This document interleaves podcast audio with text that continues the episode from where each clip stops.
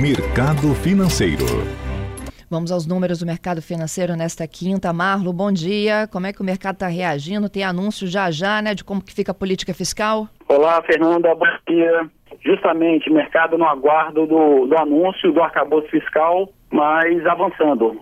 Neste momento, Bolsa Paulista em alta de 1,15%, com o índice Bovespa a 102.953 pontos. Mercado americano também alta, índice Dow Jones positivo em 0,35% e a Nasdaq subindo 0,91%.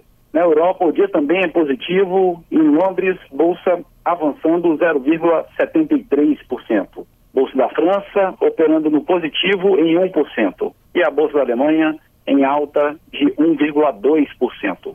Já no mercado de moedas, o euro é negociado a R$ 5,62, alta de 0,9%. Dólar comercial a R$ 5,14, ligeira alta de 0,2%.